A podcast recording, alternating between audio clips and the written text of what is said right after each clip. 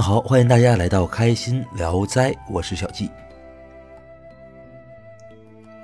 上期啊，我们讲到了宙斯啊，非常喜欢自己的这个女儿雅典娜，那天天的呀就抱出去显摆，跟这个显摆，跟那个显摆啊。那这些大臣们呢，也配合他啊，天天的也夸啊，这个女儿长得多么多么的好看啊，多么多么的可爱。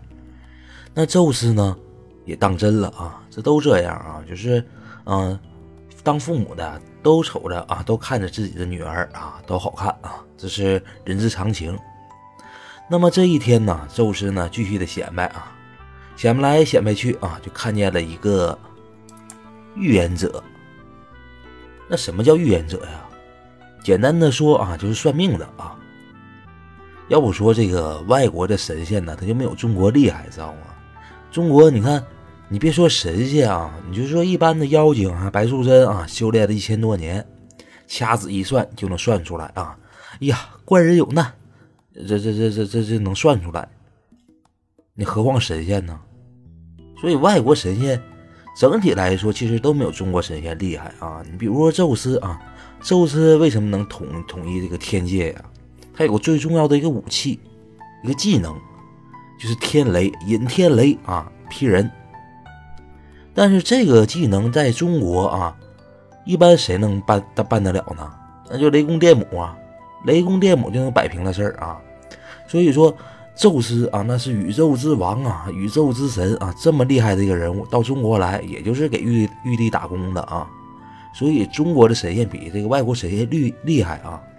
这预言者也是啊。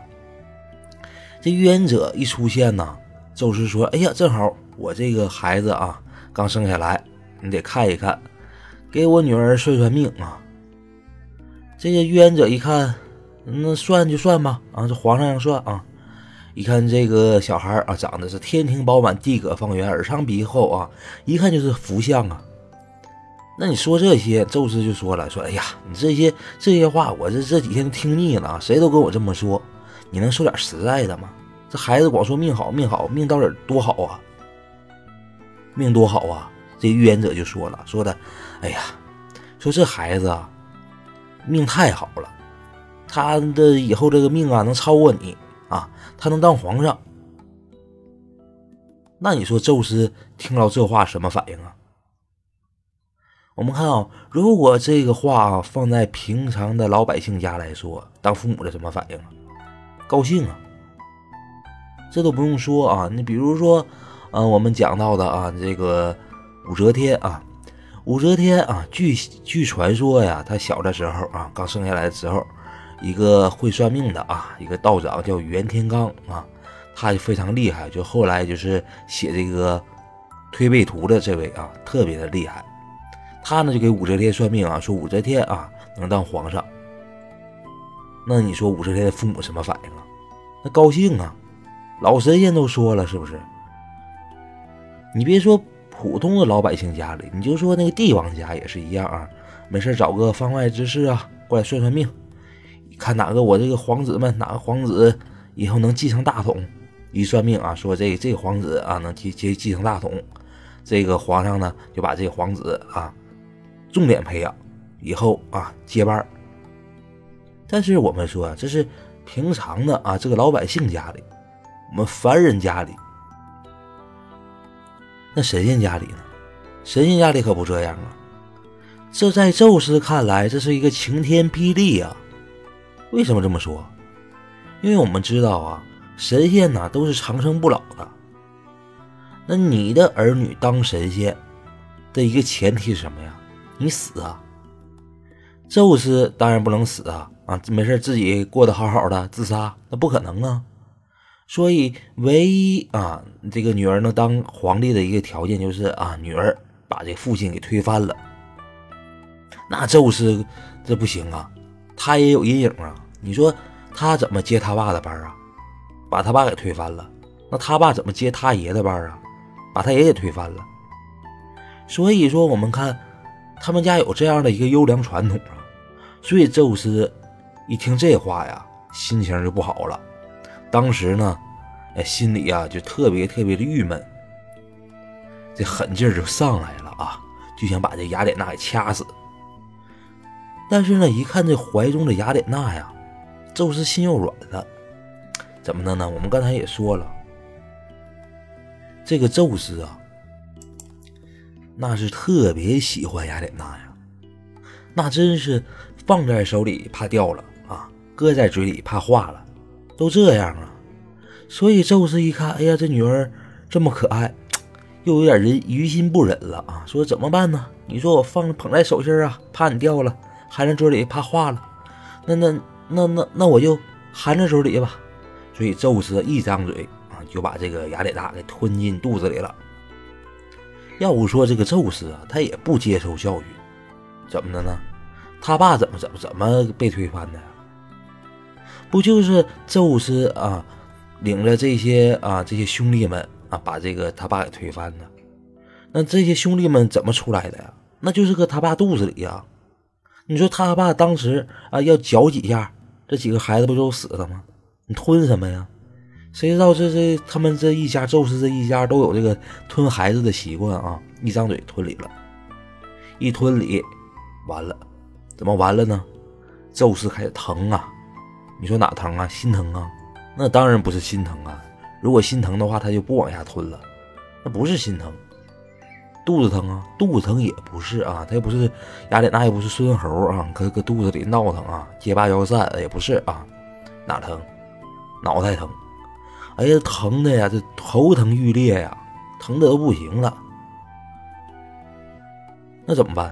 那属下们呢？这些大臣们啊，就给这个宙斯出主意，说：“皇上啊，这么的，你分分心，你干点别的事儿。干什么事儿啊？”宙斯说的：“那我唯一的爱好就是调戏良家女神仙呢，我再出去调戏调戏去。”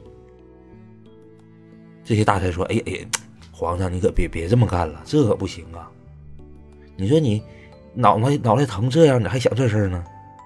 那宙斯说怎么办呢？大臣们说说这么的，你你得分散注意力，你得看一些书什么的。宙斯一看啊，这行，这是靠谱的方法。为啥呀？宙斯从小就不爱学习呀，一看书一翻书就困呐。所以宙斯呢觉得这个方法好，回去了就那翻自己的书柜啊，就翻出来一批一一一本这个《金瓶梅》啊，开始看，开始翻。这一翻不要紧呐，那看着宙斯更是血脉膨胀啊，这整个血都往头上涌啊。这《金瓶梅》写的，哎呀，太太精彩了，是不是？所以宙斯越看脑袋越疼，怎么办呢？宙斯一看不行，换本书啊，换什么书啊？宙斯翻来翻去，翻了一本《三国演义》来看啊，一看这本书挺好，嗯，故事情节非常精彩啊。宙斯那脑袋觉得。没那么疼了，那就往下翻吧，翻一翻啊，就翻到一页啊。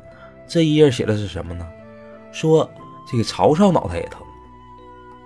曹操脑袋疼呢，请来当时的名医啊，华佗啊，来这个替曹操治病。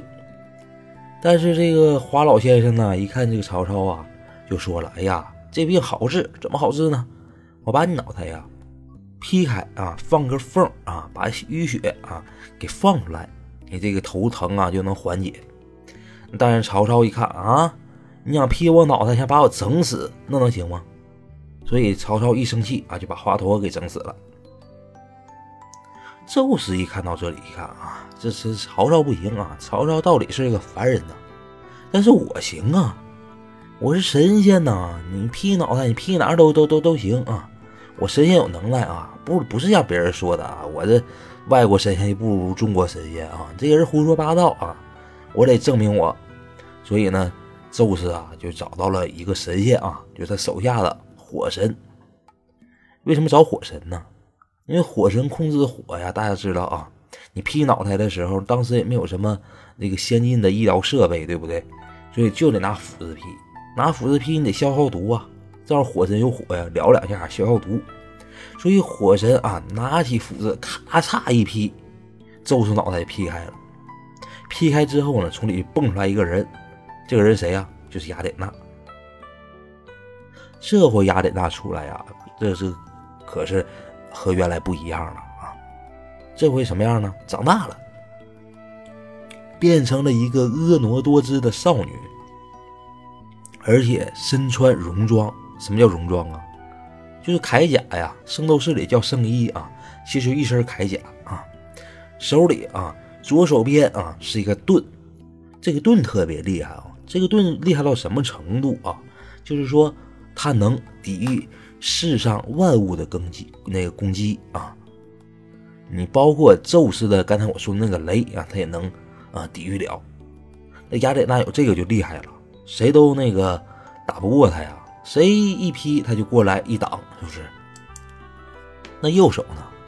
右手是个矛，是吗？自相矛盾？那那不是啊。右手啊，大家看那个《圣斗士星矢》的时候也能看到啊，是一个小人儿。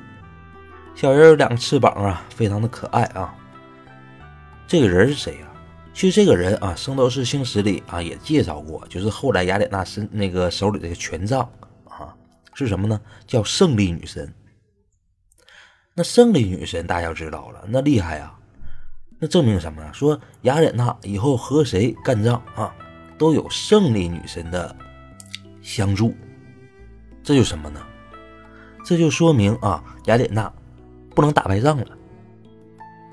所以呢，我们看《圣斗士星矢》啊，很多人替雅典娜不值啊，说你看这个冥王还有两个手里还有两个神仙啊，有死神和梦神啊，你这雅典娜怎么就没有呢？雅典娜有啊，她的二级神是谁呢？胜利女神啊，只不过是呃，在圣斗士星矢里啊，变成那根权杖而已啊。所以雅典娜的这个二级神呢，要比这个什么冥王哈利斯的二级神还要厉害啊。但是说到这儿啊，我还得说两句啊，这胜利女神啊，大家看圣斗士星矢的时候啊，雅典娜神像啊一再的出现。但是在那前面的几章啊，比如说这个《银河星战篇》呐，《黄道十二宫篇》呐，什么北欧啊，还有那个海皇篇呐，这个雅典娜神像当中这个胜胜利女神呐，没有被很好的表示啊，因为雅典娜神像就很大了，给雅典娜神像全景的时候啊，她手里的这个东西几乎就看不见了。所以这几篇里啊，这几个篇幅里，我们对这个胜利女神的概念呢，比较的模糊啊，形象也比较的模糊。但是在冥王篇里就不一样了，因为冥王篇呢，他给这个雅典娜神像啊特别多的特写。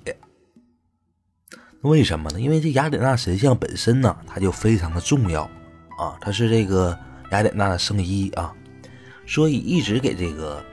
雅典娜神像特写，那这他手里的胜利女神呐，就能看清了啊，什么样呢？刚才我讲了啊，穿个裙子啊，一个小翅膀啊，非常的可爱。但是唯一啊不同的是什么呢？他没有脑袋。这个就引起了很多人的猜测啊，说为什么他没有脑袋呢？有人说啊，是这个。被谁攻击掉了？如何如何？又引经据典啊？其实有没有那么复杂呀？没有啊。为什么呢？因为雅典娜神像啊，在出土的时候，就胜利女神这个神像，脑袋没了啊。因为这个离我们时间很长啊，再找找不到了，就是这样而已啊。人家原来有脑袋啊，后后来掉了，不知道掉哪去了啊。其实就这么简单啊。但是不管怎么说啊。雅典娜有这两个武器啊，一个胜利女神，一个这个盾啊。那雅典娜啊就非常的厉害啊，她就拥有了推翻宙斯的这样的一个力量。那可能说到这儿，可能很很多人就说了，那宙斯这不是搬起石头砸自己的脚吗？那如果宙斯不吞雅典娜，雅典娜有这么样的一个能力吗？他不会有的。所以这个事儿啊，我们越想越奇怪，这是怎么回事呢？是不是有什么背后的隐情呢？哎，别说，还真的有啊！这件事的幕后主使啊是谁呢？是雅典娜的母亲啊，是那位聪慧女神啊，聪慧女神嘛，聪明啊，是她啊买通了刚才我说的这个预言者啊。在宙斯面前啊，说这样的话，使得宙斯啊吞了雅典娜，然后呢，雅典娜在宙斯的脑袋里回炉啊重生啊，那为什么要这么做呢？因为聪慧女神呢看到看到了一点啊，说宙斯啊，虽然说现在喜欢雅典娜，但是呢，我们也知道啊，雅典娜上面有哥哥有姐啊，有那个太阳神那个呃阿波罗，还有月亮女神，到雅典娜这能分啥呀？一个太阳神，一个月亮神，到他那最多是个是个什么哪个星星的星星神是吧？没什么用，也没有什么力量。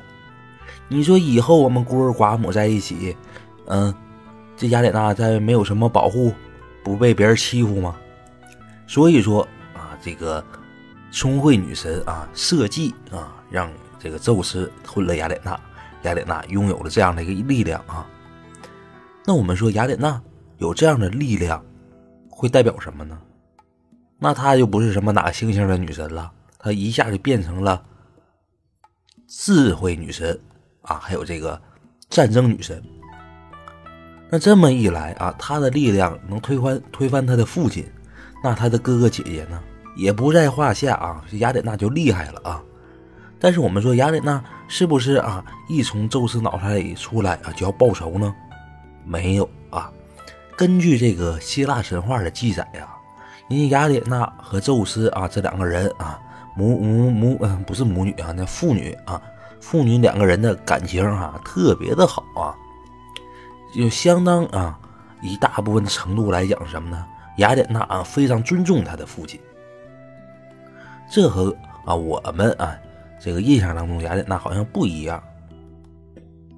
那其实呢，这个《圣斗士星矢》啊，给雅典娜定的这个基调啊，是一位非常有爱心、非常大公无私的人。那其实真正的雅典娜是不是这样的？不是啊，为什么呢？我们看到了啊，通过我们这几期的讲解啊，大家都知道啊，这希腊神话当中的这些神仙呢，没有一个啊是没有缺点的，或多或少啊都有缺点。这雅典娜也不例外啊。那雅典娜啊，她有什么样的缺点呢？